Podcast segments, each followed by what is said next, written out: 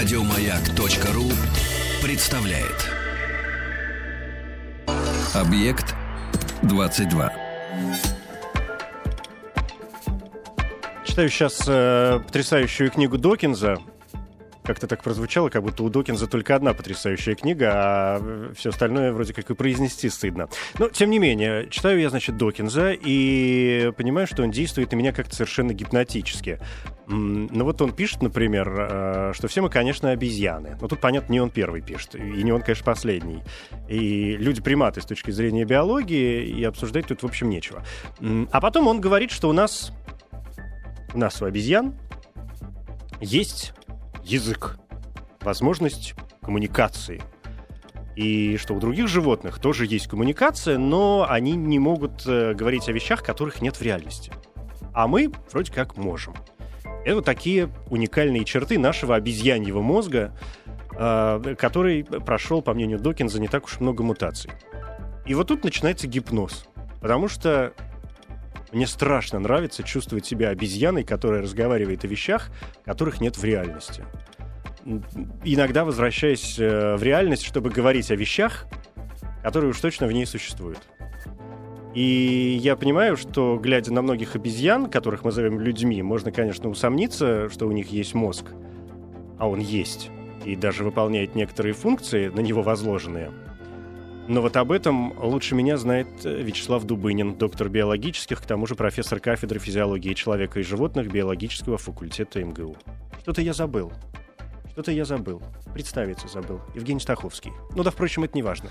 Вячеслав, Да, добрый вечер, Жень. я очень рад, что мы с вами смогли состыковаться Ну, это да, не А, очень просто оказалось. этим но вечером, ничего. но тем не менее, тем не менее, и мне кажется, что у нас должно с вами сегодня получиться все, учитывая, что мы говорим о мозге. О мозге, который, конечно, Да. есть у каждого внутри, как бы человек себя Несмотря ни на странно что. не вел, Да. в конце концов он дышит, э, переваривает и глотает пищу, да, сидит и не падает со стула, как правило, а иногда и говорит о весьма сложных вещах, то есть Весьма всё- простыми словами. работает. Нет, у некоторых получается даже ну, так. кстати, между прочим, обезьяны порой способны к очень сложной мыслительной деятельности. Есть много работ по этому поводу.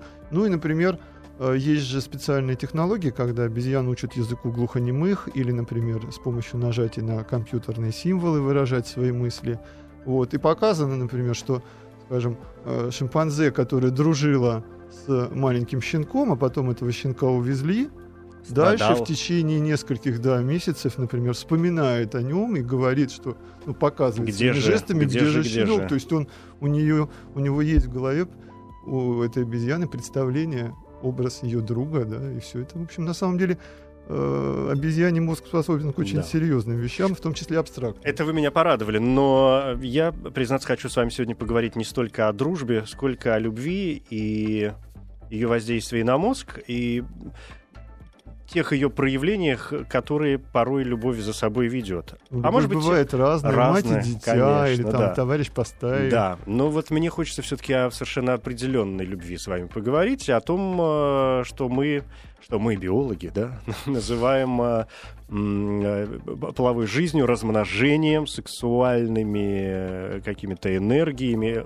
генами, гормонами, которые Ну, влияют на любовь, наше которая поведение. связана действительно с процессом Да. размножения. Такой, такой биологической любовью, Ну, да? Хорошо, хотя любовь матери и ребенка тоже очень биологична. Очень И, биологично. кстати, это связанные события, потому что сначала организм размножается, а потом появляется потомство, и за ним нужно ухаживать. Мгм. И наш мозг так устроен, что у нас центры полового поведения и родительского находятся ну, почти в одной точке, в передней зоне гипоталамуса. То есть Фрейд был не так уж неправ.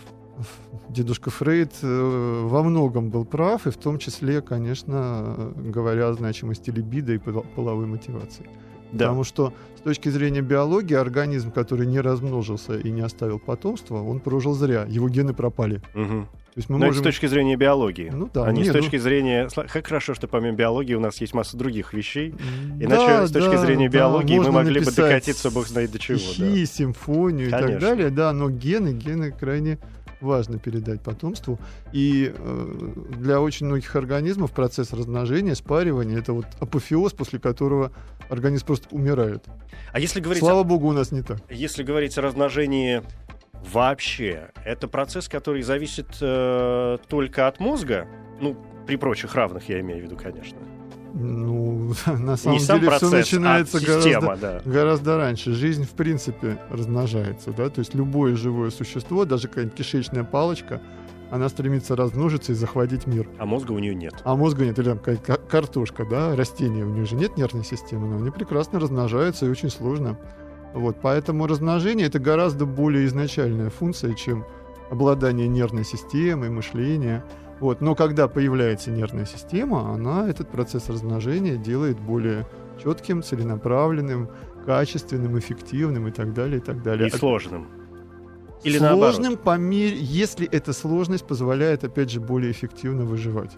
А Да. если не нужно, то и можно и без сложности обойтись. Там какая-нибудь треска выметывает миллионы кринок, и дальше с каждая, каждая икринка да, должна выживать сама. И никакой сложности.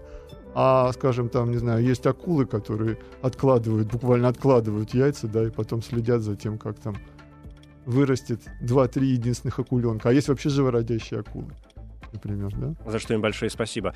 Э, Очень Ну, хорошо, что вы... порой даже такая же плацента, как у человека, представляете? То есть настолько сложная эта группа С животных. трудом. Я, честно говоря, не очень себе представляю человеческую плаценту, поэтому об Это акулье- очень, да. это очень интересный, очень интересный процесс. Э, Хорошо, что вы вспомнили о, например, картошке, потому что м, вот здесь мы приходим к такому, как мне кажется, основополагающему, фундаментальному, начальному вопросу о том, а, а, как давно появилось именно половое размножение, да, и чем оно отличается, и вообще как наука объясняет необходимость такого пути, потому что, ну, есть же действительно почкование, споры и так далее. А тут вдруг совершенно отдельный момент природа в какой-то момент э, придумала. Зачем ей, казалось бы, это было нужно? Судя по всему, главная идея состоит в том, чтобы перемешивать гены нескольких организмов. То есть, когда организм почкуется, ну, скажем, амеба, да, была одна амеба, стало две, то происходит то, что называется клонирование. То есть создается копия родителя, и она будет обладать теми же свойствами.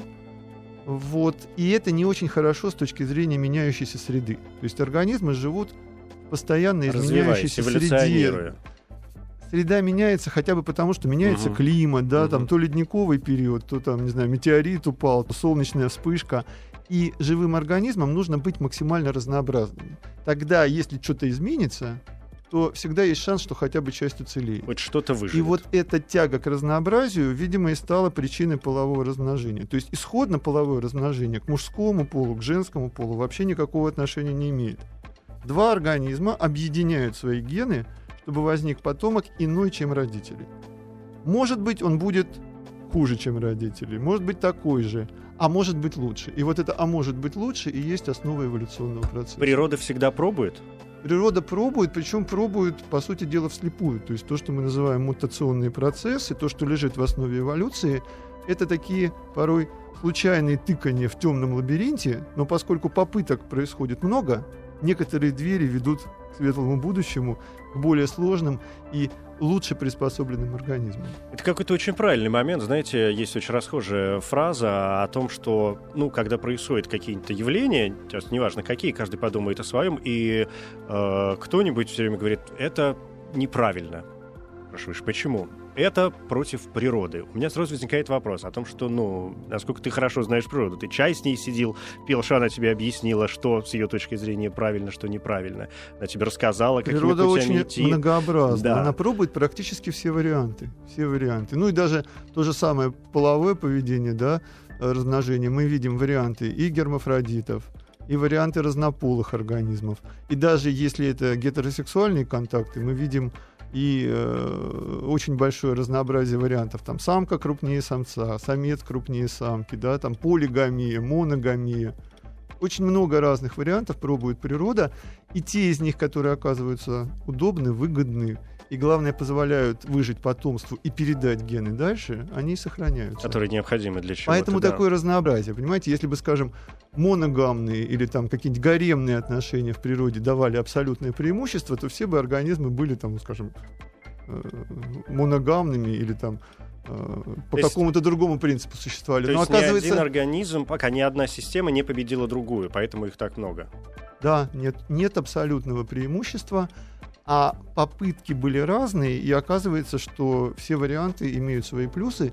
И для обитания в одних условиях, скажем, когда много еды, да, э, гаремный вариант вполне подходит, а для обитания в более жестких условиях, когда, например, еды мало, и самец и самка вдвоем едва-едва выращивают детеныша, нужна моногамия. Вот, и все это создает дивное разнообразие. Да. А в чем разница между самцами и самками? Ну, помимо вот наших видимых каких-то моментов. Потому что я понимаю, что это, в общем, общие какие-то вопросы, но всегда же интересно, что вот э, есть самец, есть самка, у очень разных организмов, да, и, ну, да, и у растений же наверное... есть какие-то, и у млекопитающих, и у кого ну, угодно. Ну, растения, кстати, чаще всего у нас гермафродиты, то есть вы в цветочке видите и пестик, и, и тычинку. тычинку. Кстати, пестик это мужская часть цветка или женская, как вы думаете? Сейчас мне будет позор э, после школы. Вы меня поставили в тупик, потому что я не думал об этом, мне кажется, лет 20 о том. Поэтому эта информация ну, абсолютно вылетела пестик, мне из головы. Пестик обычно вызывает пестики и тычинки. Тычинки — это девочки, а пестики — это мальчики. Да, вот пестик почему-то... вот так вы... как-то сложилось Пестик почему-то да. вызывает ассоциацию да. с мужским полом, я даже догадываюсь, почему. А на самом деле это женская угу. часть цветка. А тычинки — это мужская это часть мальчики, цветка, да. и то, что мы называем пыльцой растения, это, по сути, разлетающиеся спермии, то есть мужские половые клетки. Угу. Вот, то есть, когда пчелка опыляет растение другое, да, она выполняет, по сути дела, функцию хвостика сперматозоида, который тащит свои гаметы на женское растение. Вопрос о сперматозоидах. Вот это что же совершенно не, неожиданный какой-то момент. Но про споры растений, допустим, и цветов как-то приблизительно понятно. Про пыльцу, вот мы, потому да, что спора, про пыльцу, это, да, это грибы, раз... да, да, да. Нет, нет, у растений не тоже, тоже есть споры, есть? и тогда это вариант вот бесполого размножения, типа почкования. Угу. А вот когда пыльца, там пыльца, действительно половые да, клетки. хорошо, извините. Значит, и, как, тут вроде как понятно. Мы что-то распылили, и нас выросло миллион одуванчиков. Какие мы красивые, здесь целое поле собой заняли. Всем на радость. И пчелам в том числе, потому что они же с нас потом да, будут собирать кстати... Э, еду. С этим вроде как все понятно. А вот э, зачем э, млекопитающим, например, вот эта борьба сперматозоидов бесконечная, когда э, у самки ну, яйцеклетка... Она не бесконечная, одна. она довольно краткосрочная. Но тем не менее. А бесконечная с точки зрения развития, я имею в виду. Вы знаете, вот сама генетика Зачем? процесса такова, что каждая яйцеклетка и каждый сперматозоид, он уже генетически иной, чем родитель. По сути дела, это генетически отдельный организм. Ну и вот, скажем, половой акт, да, среднее количество сперматозоидов, которое выбрасывает мужчина, ну это где-то 2-3 миллиона. Ну так, порядочный, mm-hmm. да. То есть это похоже на, знаете, такой масс-старт лыжников, да, такой вперед, и вот 2 да, миллиона да, да. с горы, значит, понеслись. Вот, вот э, то, что все сперматозоиды генетически немножко разные, позволяет вот на этом этапе, вот от такого масс-старта, отобрать самый лучший сперматозоид. Потому что... Самый понятно, быстрый, самый молодец. Тот, что самый шустрый и первым добежит до яйцеклетки, он, конечно, супер. И это позволяет э, провести отдельный отбор на очень хорошие гены со стороны самца. И, к сожалению, такой отбор э, отсутствует в случае яйцеклетки. Вот, то есть яйцеклетка, она одна, как королева на башне, да, а вот эта вот куча сперматозоидов мчатся и побеждает сильнейший. В этом есть какая-то несправедливость. В этом есть одна серьезная проблема, которая э, от наших прекрасных дам требует особенно бережного отношения к своему здоровью. Потому что если какие-то проблемы с конкретной яйцеклеткой, то они с большой вероятностью могут передаться дальше ребенку. А вот такого отбора яйцеклеток в таком явном виде, как в случае сперматозоидов, нет. Поэтому женское здоровье — это особенно важный такой пунктик. Как происходит соревнование? Ну, это вот реально такой масс-старт, и дальше начинается толкотня, и то, что мы сейчас видим под микроскопом, там идет и чисто физическое насилие, и химическое. Что вы имеете то есть, в виду? Э, оказывается, что сперматозоиды могут делиться на группы, там одни То есть они сбиваются в команды? Да, иногда там завязывают хвостики узлами, то есть реально такие бои без правил. Подставляют а... ножки? Практически. Ну, хвостики, да. да, да, да, там сети возникают, слипаются с противниками. То есть похоже, что а, они делятся на команды по степени генетического сходства, Вот, э, Сначала и- находят своих, потом группами вот этими несутся. Ну, там, ска- скажем так, совсем Эстафета. близкие, Мгм. они мало друг с другом конкурируют и не оказывают друг на друга каких-то травмирующих химических воздействий. А чем они генетически дальше друг от друга, тем вот между ними такая более сильная конкуренция возникает. Вот. Но на самом деле это как бы такой еще легкий вариант. Ведь мы в природе видим ситуацию, когда самка в период размножения одновременно, почти одновременно оплодотворяется несколькими самцами. Это довольно частая ситуация в мире животных. Ну, это ведь человек относится к такой, на самом деле, очень редкой категории млекопитающих, у которых каждый месяц новая яйцеклетка. А большинство животных, у них ведь сезон размножения раз в год, ну, два раза в год. И в тот момент, когда самка овулирует, самцы должны быть рядом, и происходит, Желательно ну, в все. общем, такое очень мощное многократное оплодотворение. То есть самка может в течение там, часа получить сперматозоиды нескольких самцов. И вот тут войны сперматозоидов идут просто со страшной силой. То есть там, поскольку это совсем генетически разные сперматозоиды, мы видим, как они там что-то, скажем, вроде антител, да, то есть система похожая на работу иммунной системы, когда, ну, реально вот воюют друг с другом и лучший побеждает. Я представляю, да, так что подождите секунду, мне надо как-то избавиться от э, фантазии по поводу битвы с- сперматозоидов. Как надо Ну, реально- феноменологическую редукцию мне надо провести как-то сейчас с собой. Ну, вообще микромир, он Объект 22.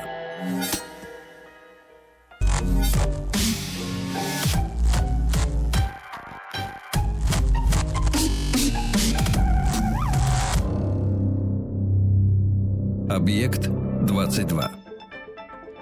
Смотрите, что я для себя уяснил. Какую простую, как мне кажется, вещь, э, в которой, я надеюсь, я сейчас не ошибаюсь. Что чем более развитый, к вопросу о разнице между самцами и самками, что самка — это действительно такая одна большая яйцеклетка, а самцы — это такие быстрые парни, которые должны ее настичь, в общем, так или иначе. Но вы ну, же это на ранних Да, стадиях Но разделения вы говорите полов. о том, вот я и думаю, потому что если взять, например, э, крупных млекопитающих, да, или человека того же самого, Мгм. то, э, скажем, в нашем-то представлении девушка, это женщина, ну, какая-то такая, а мужчина, он вроде как должен быть э, несколько побольше. Ну, за по нами крайней более мере. длительная, Да. более сложная эволюция. То есть вот если взять какой-нибудь всем известный пример, ну не знаю, это, скажем, пауки, да, э, как там, черная вдова. Самка в 20 раз крупнее самца. И это на самом деле типично, потому что самка, она производит крупные яйцеклетки с запасом питательных веществ для того, чтобы дети выжили. Вот. И она должна быть большой. А самец маленький, шустрый разносчик сперматозоидов. Собственно, это его основная И, функция. Он не да, должен защищать И самку. на этой стадии эволюции, собственно, тот самец, который добежал первым, он самый лучший. Ну, так же, как Мгм. сперматозоид, добежавший первым, он самый лучший. Но дальше эволюция делает следующий шаг. То есть, а давайте мы самца будем привлекать для, ну, какой-то заботы о потомстве. То есть ситуация, когда вот он оплодотворил и ушел в туман, она не самая выгодная. Оказывается, гораздо выгоднее, чтобы самец оставался рядом с самкой, ну да, охранял территорию, еду добывал. То есть выгоднее, опять же, для потомства и для передачи генов дальше в ряду поколений. Вот. И в тот момент, когда эволюция начинает привлекать самцов для участия в, так сказать, выращивании потомства, самке вдруг оказывается уже не все равно, какой самец там добежал первым. То есть э, гораздо более выгодным оказывается отбор самцов. То есть вот пусть их несколько соберется, а дальше они между собой посоревнуются. А я выберу И сильнейшего. она выберет самого достойного. Мгм. А самый достойный очень часто самый сильный. То есть идет борьба и победа более крупного, более сильного самца. И вот в тот момент, когда самки начинают такой половой отбор, самцы начинают укрупняться. Но это мы видим на примере действительно крупных млекопитающих, я не знаю, носорогов, э, которые бесконечно и для дерутся, млекопитающих это львов и так далее. Характерно. Вот, скажем, не знаю, там какие-нибудь хомячки, там самка крупнее самца, Да. то есть более древний вариант. А те же самые, да, морские львы, морские слоны, там вообще парадоксальный вариант. Там самец в 10 раз больше самки. Почему? У него огромный гарем, он должен там всех охранять, там всех оплодотворять по возможности. Вот.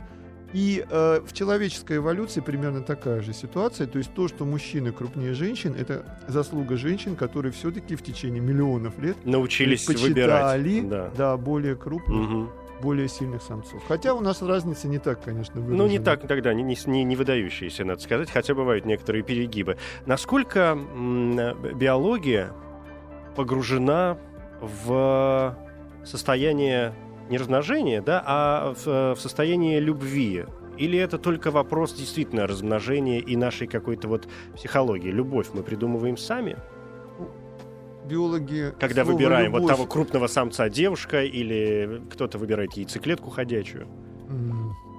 Вы, может быть, сейчас путаете понятие страсти может и быть. любви, да? То есть страсть — это некое резкое, мощное чувство, которое возникает, скажем, прежде всего в момент физической близости, там, спаривания. А любовь, она позволяет длительное время партнеров удержать вместе для того, чтобы, опять же, выращивать, прежде всего, потомство. И вот биологи, они больше любят понятие даже не любовь, а привязанность, да, mm-hmm. attachment, привязанность. Вот. И э, когда мы начинаем анализировать поведение животных, ну или человека, сейчас современные томографические методы позволяют даже проследить, скажем, за оргазмом да, внутри томографа, то видно, что во время страстной любви, вот какого-то страстного акта активируются одни зоны мозга, а во время вот любви привязанности активируются другие зоны мозга, и это разная химия мозга. Вот. И это вот второй момент, именно момент привязанности и любви, он действительно направлен, удлинен, пролонгирован во времени для того, чтобы удержать партнеров вместе и для того, чтобы более успешно выращивать потомство. Потому что все-таки человеческий вариант, то, что нам дают антропологи, ну, изучение там биологии нашего организма, гормонального фона, человеческий вариант это все-таки моногамный вариант. То есть в человеческих обществах ребенок рождается настолько ну, как бы еще незащищенным, настолько он мало адаптирован к окружающей среде, то, что нужно 3, 4, 5 лет для того, чтобы ну так, он более-менее встал на ноги. И все это время женщина должна за ним ухаживать. И без мужчины в этой ситуации не Ну да, в отличие от трески, человек э, вообще одно, наверное, из тех немногих живых существ на планете, чей детеныш без поддержки просто не выживет. Да, совершенно верно. И эта поддержка должна быть длительная и очень интенсивная. И человеческое общество, оно все-таки Э, исходно ориентирована на моногамный вариант, хотя абсолютной верности мы, конечно, не наблюдаем. И в этом смысле то, что нам дает вот история Homo sapiens, это ближе к вариантам птичьих колоний. Вот представляете, какие-нибудь там... То есть мы не, оби... не, не, не к обезьяньим э, да, поселениям ближе, а к птицам. Бли... Вот в этом аспекте мы дальше отстоим, скажем, от горилл или от шимпанзе и ближе там к каким-нибудь ласточкам-береговушкам, да, когда вот весь берег в норках, в каждой норке живет своя пара, у них моногамия, но иногда мы все-таки застаем супругов за тем, что они летают в соседние Что они гнезда. залетают в соседние гнезда. Но, да. тем не менее, потом возвращаются в свое гнездо, к да, своей к своей, паре. К своей паре и к своим детям. А зачем они летают в соседнее гнездо? Это как-то знаете, объясняется? Получается на самом деле, что вот стратегия, ну скажем так, полигамная, она более древняя, а моногамная, она появляется в эволюции позже, как раз в связи с длительным выращиванием потомства. И две эти стратегии, они сосуществуют и порой конкурируют друг с другом. То есть вообще природа нам, конечно, дает и очень жесткие моногамные варианты. Скажем, есть виды полевок, ну такие мышки, да, которые после первого спаривания настраиваются только на своего полового партнера, и все остальные мышки, так сказать, другого Их пола, не интересуют. Они не просто не интересуют, они вызывают резкую агрессию. Но, как правило, такая строгая моногамия, она характерна для ситуации, когда пара занимает свою территорию большую и, так сказать, воюет со всеми соседями. А наш все-таки человеческий вариант это довольно большое племя. И вот такая внутри в... которого мы пытаемся как налаживать отношения. У нас не очень да, хорошо и, получается, и но нам мы нельзя, Нам нельзя вот так враждовать с соседями, угу. поэтому строгая моногамия, видимо, в эволюции человека не закрепилась, но моногамия, как бы в более мягком варианте, конечно, существует. И в этом мы отличаемся, скажем, от шимпанзе у которых очень мощные такие вот полигамные отношения, особенно у бонобо, у малых шимпанзе, то есть у них вообще все проблемы решаются, любое нервное напряжение решается половыми актами и гомосексуальными в том числе э, между, так сказать, членами стаи. Вот. Мы отличаемся от, например, горилл, у которых гаремная структура стаи. То вот. есть один большой серьезный самец, и у него... Один большой серьезный самец, у него, скажем, десяток самок, и в стае существует еще несколько самцов, но им подходить к самкам нельзя. Угу. Вот. Давайте вернемся к Бонобо, очень интересно. Мы как-то сразу взяли и перескочили. А что с Бонобо-то? То есть они... А, я понимаю, о чем вы говорите. Есть ведь э, вот эти бесконечные исследования, проводятся о взаимосвязи э, сексуальной жизни, здоровья и даже о сексуальной жизни, да, половой жизни и интеллектуальных способностей, потому что э, я регулярно наталкиваюсь на такие исследования. Ну вот, вот например, да, и это наверняка то, о чем вы говорите, э, когда говорите об анобо, потому что э, вот, скажем, было исследование, когда ученые давали самцам доступ к самкам ежедневно на протяжении двух недель э, или же, например, раз в две недели. Это про бонобо как раз? Нет, это про мышек и крыс. Да, про мышек, не про полевок, да, а вот про этих экспериментальных э, Обычных белых мышек и крыс. на которых все ставят. Так вот, выяснилось, что в сравнении с группой девственных самцов обе группы, имевшие сексуальную активность, показали рост в количестве нейронов в гиппокампе, э, отделе мозга, да, связанном ну, с, с памятью, памятью в первую очередь. Да, да, да. и важно, чувствительности, вот, и чувствительности к, к неприятному опыту в том числе. В общем, и крысы, которые имели больше секса, показали рост взрослых клеток мозга, увеличение количества ну, связей. Говорить о том, что секс полезен для мозга, ну, в общем, наверное, достаточно Я, бан- банальная да. истина. Сексуально опытные крысы демонстрировали меньшую тревожность, чем девственные животные. Тут много факторов. На самом деле, э, половые гормоны, которые определяют уровень собственно, сексуальной активности, либидо, да, они очень позитивно вообще действуют на мозг. И при этом важна высокая, но не запредельная концентрация половых гормонов. Вот, то есть э, запредельная она, так сказать, что называется, совсем сносит крышу, а вот такая нормально высокая, она делает мозг более интеллектуальным, более способным к обучению. Вот, и, конечно, это все позитивное. Это раз. Во-вторых, само половое поведение — это мощнейший фактор генерации положительных эмоций. Удовольствие. Даже на крысином уровне, не говоря уже о более высокоразвитом мозге, типа обезьяньего и человеческого. И эти позитивные эмоции, они очень мощно улучшают общее состояние мозга. Вот поэтому, собственно, на поздних стадиях эволюции у тех же обезьян или у дельфинов мы видим совершенно, на самом деле, уникальное явление. Животные начинают заниматься сексом не для размножения, а просто ради удовольствия. То, что характерно и для человека. Угу. И это совершенно потрясающее приобретение эволюции, когда э, вдруг возникает совершенно новый источник радости. Когда и... это решение психологической, в общем, проблемы, да, уход от какой-то травмы, от ну, стресса даже не обязательно. То есть удовольствие имеет ценности само по себе, даже безотносительно ухода от травмы и стресса. Некоторые с вами сейчас поспорят. А, потому что с точки зрения, так сказать, организации нашего мозга, смысл жизни, он достаточно понятен. Больше положительных эмоций, меньше отрицательных. Вот. И мы живем не только для того, чтобы избегать неприятностей и стресса, мы живем и для того, чтобы получать чтобы радоваться положительные жизни. эмоции за счет, там, скажем, творчества, да, за счет узнавания нового, за счет скажем, контактов с детьми и с противоположным полом. Ну, в конце концов, просто вкусная еда дает массу положительных С этим эмоций. не поспоришь. Да, но, Вячеслав, что же тогда, я запутался немножко, что же тогда происходит с бонобо, которые, с одной стороны, имеют по 10 э, половых актов в день, у них такая стрессовая жизнь или у них зашкаливает вот тот э, уровень, о котором вы говорили? Они то и другое делают. То есть, ну, во-первых, наверное, надо пояснить нашим слушателям, кто такие бонобо. Ну, это обезьянки такие знают. прекрасные маленькие. И это, что называется, малые шимпанзе. Угу. То есть э, есть два основных вида шимпанзе. Обычный, более крупный, который вырастает даже мощнее человека, и бонобо, которые по сложению, как их еще называют карликовые шимпанзе, они ближе к человеку, они более худощавые, более длинноногие. Вот. И для них как раз очень характерно то, что они занимаются сексом ради удовольствия э, ради того, чтобы просто получить положительные эмоции и ради того, чтобы снять стресс. И то, и другое мы наблюдаем. Вот, то есть э, на самом деле здесь оба фактора очень важны. И когда вдруг, например, да, встречаются две стаи бонобо на границе, вот у больших шимпанзе такая встреча привела бы к драке. Это, кстати, ближе к человеческому варианту. А Бонобо да? думает, о, ребята, как Встр... хорошо, что мы встретились, все в койку. Да, человеческий вариант в этом, на этом уровне ближе большим шимпанзе, мы более агрессивны, Мы все подрались бы моментально, конечно. А, ну, как бы у Бонобо более только хиппийский вариант.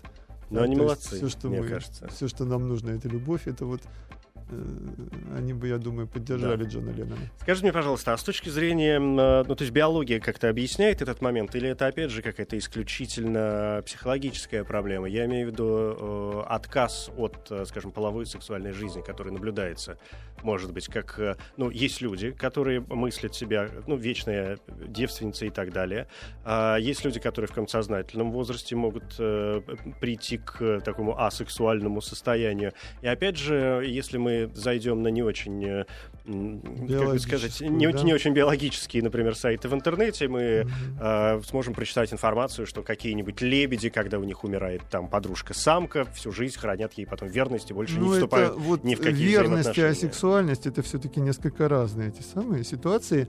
Верность, она как раз очень связана вот с таким запечатлением строго определенного полового партнера. То есть это вопрос памяти. Хотя, да, памяти, но Такой памяти, положительной памяти памяти. очень особенной. Дело в том, что э, э, это называется импринтинг. Существует очень особенная память, которая, например, касается первой любви, первой физической близости. И первый половой партнер очень сильно впечатывается в мозг, и дальше его, так сказать, светлый образ, или не очень светлый, Преследует нас всю жизнь. будет, может, может, опять же, человеческий мозг слишком гибкий, чтобы так жестко говорить, будет преследовать, но может преследовать нас всю жизнь. А у животных мы это видим в более чистой форме.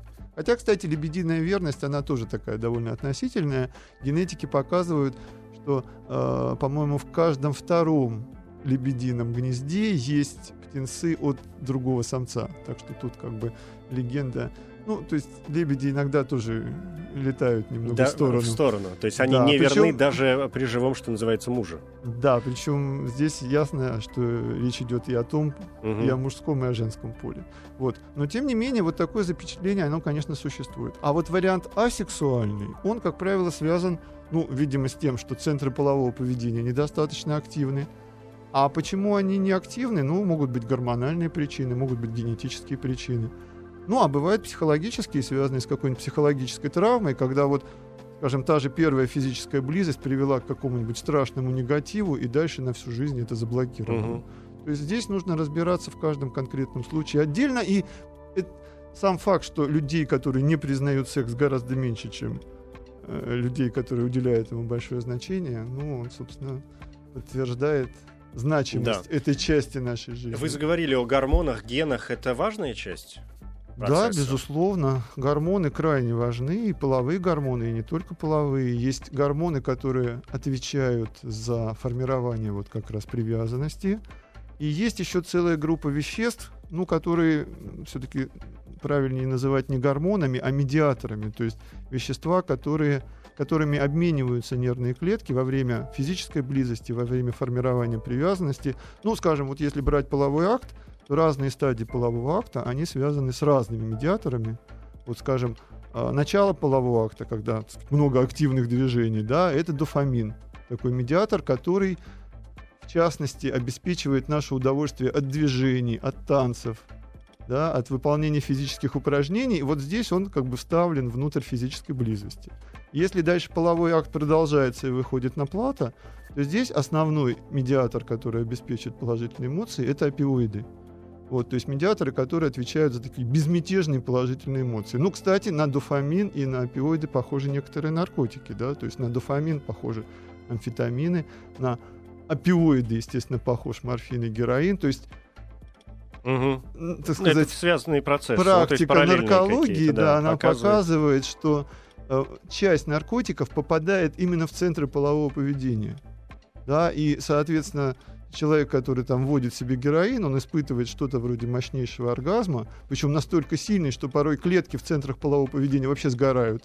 Но вот в случае, И в дальше ему- дело, что в случае наркотиков это всегда очень, всегда очень плохо заканчивается. И дальше ему оказывается не нужно реальное половое поведение, не нужен реальный половой партнер, все его счастье там заключено в укольчике, а если он попытается от этого отказаться, то вдруг обнаружится, что нейроны сожжены. Поэтому, ну, я довольно часто выступля- выступаю на Мгм. всякие наркологические темы и говорю э, о том, что сильные наркотики, особенно героин, даже однократный прием наносит непо- непоправимое Непоправимый. повреждение мозгу. А нейроны, как известно, не восстанавливаются. Даже Все-таки, все-таки даже- не восстанавливаются. ну, в этих центрах точно не восстанавливается. Мгм. Вот в гиппокампе, который там могут. упоминали, там иногда это случается. А здесь, то есть вы рискуете однократной инъекцией героина выжить себе сердце- э, центры полового поведения. Вот это серьезно. И тогда вы перейдете в сферу асексуальную э, так сказать, к- к- э, части человечества, и это будет, ну, видимо, ваш выбор. Ну Хотя не да. всегда Но это очень печальный, конечно, Да, очень выбор. печальный вариант. Я знаю, что у некоторых э, животных существует вот та самая регуляция пола, когда это возвращаясь к тому, почему, м, скажем, количество самцов и самок приблизительно рождается одинаково, и когда, как организм принимает решение, кто сейчас должен появиться на свет, особь мужского пола или особь женского пола. Ну, в нашем человеческом варианте это зависит целиком, как известно, от э, сперматозоида. То есть яйцеклетка, строго говоря, в выборе пола не Это участвует. чашка. Нет, ну, э, ну на самом Я деле, да, вспомнил может быть, Конфуция, помните, ну- была у него эта хохма, иначе не скажешь, про чашки и чайник. К вопросу Ну, о моногамии и полигамии, о том, что почему мужчине можно налево ходить, а женщине нет. Он говорит, что женщина это чайник, ну, мужчина это чашки. Вот представь, социологи, если ты чай нальешь. да. биологи с вами бы не Мгм. Я- согласились. Я, совершенно да. согласен. Я же поэтому и говорю, что это хохма, которую приписывает Конфуцию. Совершенно не факт, что он такой Может говорил. быть, в китайском обществе Да. это было пожестче, хотя, судя по классическому произведению, скажем, Дзин Пин Мэй, Нашего все не любимого. так да. просто, Мгм. да, все не так просто. А вот не говоря уже о книге Желтого императора. М. А, так вот, пол будущего ребенка целиком зависит от сперматозоида. То есть а, мы либо XY, что называется, да, это мужчины, либо XX. Это речь идет о половых хромосомах. XX это женщина. Вот в яйцеклетке всегда X. А сперматозоид тащит либо X, либо Y. То есть пол будущего ребенка, если первым добежит сперматозоид с Y-хромосомой, будет мальчик. Если первым добежит сперматозоид с Y-хромосомой, будет девочка. Поэтому, когда мужчина говорит женщине, ты мне одних девок рожаешь, он категорически не прав. Все зависит от сперматозоидов. А тут фокус еще в том, что Y-хромосома, она чуть легче. Поэтому чуть чаще добегает первый Y-сперматозоид. Первый И Y по добегает. статистике на 51 мальчика рождается 49 девочек. Но это вот, ну, Но- по- потом как-то регулируется. В природе эти моменты, которые мне тоже сейчас нужно совершенно точно осознать. Ну вот в том-то и дело, как же идея родить мальчика-наследника? Половина мужчин на планете этим мучаются. Ну, эта идея достаточно травматична для общества. Как известно, сейчас, ну, скажем, в Индии эта проблема реально уже существует, потому что современные методы УЗИ, они позволяют на очень ранних стадиях увидеть мальчик или девочка, а дальше оказывается, что в той же Индии, да, женщины идут на прерывание беременности, если, же, если это девочка, а если мальчик, то остается, и, и в итоге уже не 50 на 50 или там хотя бы 49 на 51, а, скажем, 60 на 40, и вдруг оказывается, что жен уже на всех не хватает. То есть на самом деле вмешательство человека в выбор пола, оно совершенно катастрофическим последствиям ведет, ну, просто потому что самый правильный, опять же, наш моногамный вариант, это каждому по одному, по одной особи другого пола. Вот. Чтобы Но, сохранить равновесие, э, ну, когда мы Еще говорим раз, о правильном да. моногамном варианте, Ага. ну, то есть я понимаю, но мы столько раз говорили о, э, скажем, плюсах моногамного варианта, но в то же время мы без остановочки говорим о том, что периодически вот эти полигамные, но скрытые, как правило, в нашем случае варианты, они, в общем, присутствуют сплошь и рядом. И получается, что ну, Ну, как-то выбор- такой плюс на плюс, Вы- получается, выбор конечно, пол- плюс. Выбор пола на генетическом уровне это что-то вроде кидания орла и решки. То есть у этой штуки есть только две стороны. И эти две стороны выпадают с равной вероятностью, начиная с очень как бы глубоких стадий эволюции. А потом оказывается, что именно вот это 50% соотношение, оно очень подходит для моногамии. Да.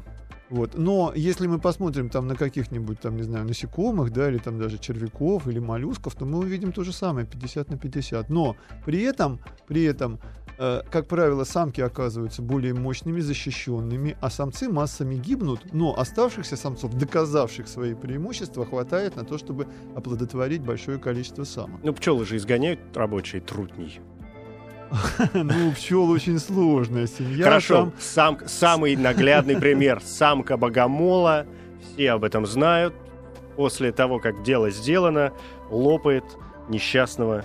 Ну, если он не самца. успел убежать, у богомола все-таки есть шанс, это То довольно есть, подождите, доктор, насекомое. вы утверждаете, что не всегда самка богомола съедает самца Нет, богомола? отдельные взятые шустрые самцы успевают сделать свое дело, да. А у некоторых насекомых там половой аппарат самца так устроен, что он наверняка застревает в самке, и здесь уже гамбургер, э, что называется, гарантирован. Но есть и другие варианты. Например, для того, чтобы самка вас сразу не съела, да, некоторые хищные мухи приносят с собой пойманного комарика и В дар. отдают самке, да. И пока она ест этого комарика, они успевают спариться и убежать. Смотрите, это же мы находим в человеческой природе. Всем понятно, почему мужчина приходит к женщине за конфетами, бутылочкой шампанского Ну, и между цветами. прочим, у тех же бонобо наблюдается ситуация, когда самец приносит самке еду, и вслед за этим сразу происходит Мгм. спаривание. Пока она занята, собственно, процессом. А, да нет, она, Нет? собственно, и не против процесса, Мгм. но и не против еды. И еда ее, так сказать, более располагает к дальнейшему занятию сексом. Кстати, о комариках, да, вот некоторые из этих комариков, которые приносят, вернее, мушек, которые приносят съедобных комариков, они этих комариков заворачивают в красивый кокон. И самка сначала обертка. разворачивает, а там еда. Ну, в общем, у самца больше шансов уцелеть. А вот от этих мух происходят мухи, которые просто делают красивый кокон. То есть самка он разворачивает, разворачивает, а там внутри ничего нет. И самца уже нет. То есть эволюция ищет и пробует все варианты. И некоторые из них явно биологически полезны, а некоторые кажутся бессмысленными. Но раз больший процент самцов при этом остается целыми, ну, значит, и этот вариант Значит, тоже этот имеет вариант право. достоин. Я, э, я, вы произнесли слово «бессмысленный», и я позволю себе за него зацепиться, чтобы сказать, что после нашей сегодняшней беседы я понял, что в природе нет ничего бессмысленного. Она просто думает, думает гораздо больше нас. Если мы считаем человечешек, что-то да. бессмысленное, мы просто еще не до Мы конца просто разобрались. ничего не очень понимаем, да, зачем ей это нужно. А она, может быть, сама не очень понимает, но, по крайней мере, она знает, как исправить все, что э, ей кажется необходимым исправить. Вячеслав Дубынин, доктор биологических, э, профессор кафедры физиологии человека и животных биофака МГУ. Спасибо вам большое. Спасибо вам, удачи. Еще больше подкастов на радиомаяк.ру.